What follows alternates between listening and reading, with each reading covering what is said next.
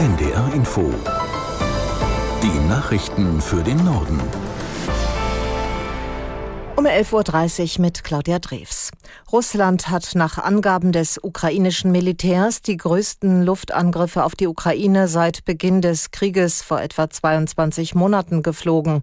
In der Nacht seien 158 58 Drohnen und Raketen abgefeuert worden, teilte die Armeeführung mit. Nach Angaben der ukrainischen Behörden wurden landesweit mindestens zwölf Menschen getötet und 75 weitere verletzt. Ein Sprecher der Luftwaffe erklärte, man habe seit langem nicht mehr so viele feindliche Geschosse auf den Monitoren gesehen. Russland habe Hyperschallraketen, ballistische Raketen, verschiedene Marschflugkörper und weitreichende Drohnen eingesetzt. Ziele waren unter anderem die Hauptstadt Kiew, Kharkiv im Osten und Lviv im Westen des Landes. In Niedersachsen soll es die kommenden Tage weiter regnen. Das könnte die Hochwasserlage in einigen Gebieten verschärfen. Viele Deiche sind durchweicht. Im ganzen Land sind etwa 100.000 Helfer weiter im Einsatz, um Dämme und Deiche zu sichern.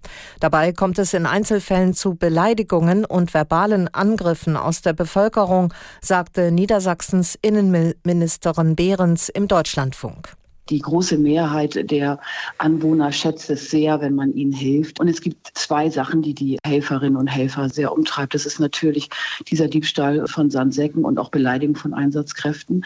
Und das ist, was passiert an Silvester. Halten sich alle vernünftig oder haben wir noch mal viele Notrufe an Silvester, weil sich die Menschen mit dem Feuerwerk nicht vernünftig verhalten. Aber Gesamtbilanz muss man wirklich sagen, es gibt eine große Solidarität, eine große Vernunft und Einzelfälle sind immer ärgerlich. Niedersachsens Innenministerin Behrens. Der israelische Botschafter in Deutschland, Brosson, fordert mehr Entschlossenheit im Kampf gegen Antisemitismus. Seit dem Terrorangriff der Hamas auf Israel hat die Zahl der antisemitischen Straftaten deutlich zugenommen. Aus Berlin Bianca Schwarz. Die Forderung des israelischen Botschafters Ron Prosor ist deutlich. Wir müssen aufwachen, sagt er im Gespräch mit der deutschen Presseagentur. Juden in Deutschland hätten Angst, mit einer Kippa auf die Straße zu gehen oder Hebräisch ins Handy zu sprechen. Seit dem Angriff der Hamas auf Israel vor rund zweieinhalb Monaten hat es laut Bundeskriminalamt 1100 antisemitische Straftaten gegeben. In den ersten drei Quartalen des Jahres gab es nur jeweils halb so viele antisemitische Straftaten. Der israelische Botschafter Prosor warnt vor Antisemitismus als Gefahr für die gesamte Gesellschaft, nicht nur für Juden. Jeder müsse sich fragen, ob man in einem Land leben wolle, in dem Polizisten zum Beispiel Kindergärten und Schulen beschützen müssen. Gerade bei Jugendlichen sieht Prosor viele Bildungslücken. Man müsse in den Schulen mehr über Israel sprechen.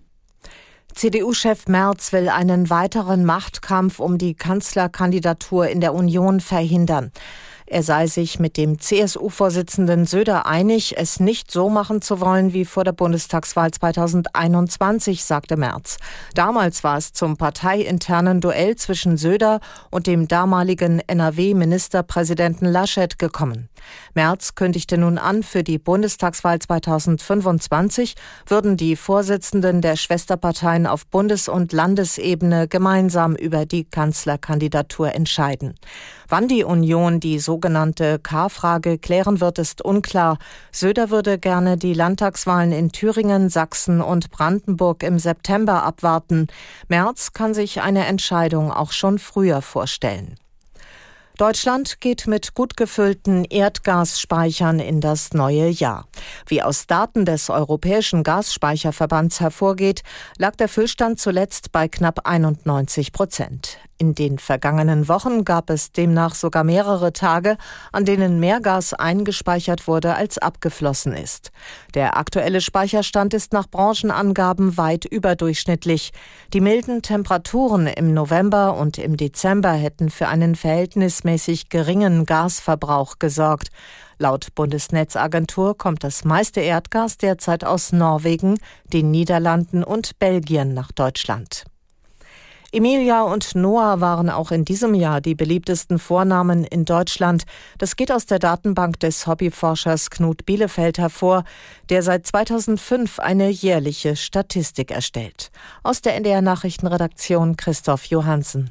Bei den Mädchennamen steht Emilia das dritte Jahr in Folge auf Platz 1. Der Name zählt außerdem seit 2013 durchgängig zu den zehn beliebtesten Mädchennamen. Bei den Jungen schafft es Noah das zweite Jahr in Folge auf den vordersten Platz. Zu den beliebtesten Vornamen zählten in diesem Jahr außerdem Emma und Matteo sowie Sophia und Elias. Bielefeld hat für seine Statistik 280.000 Geburtsmeldungen aus ganz Deutschland ausgewertet. Das sind etwa 40 Prozent aller in Deutschland geborenen Babys. Es kann also gegenüber umfassenderen Auswertungen zu Abweichungen kommen. Auffällig ist laut Bielefeld, aktuell seien Vornamen wie Erwin, Kurt und Gerda bundesweit im Kommen. Für seine Generation, so der 56-Jährige, hätten diese Namen als altbacken gegolten. Junge Eltern hätten dagegen keine persönliche Verbindung zu diesen altdeutschen Vornamen, deswegen kämen sie wieder in Frage. Und das waren die Nachrichten.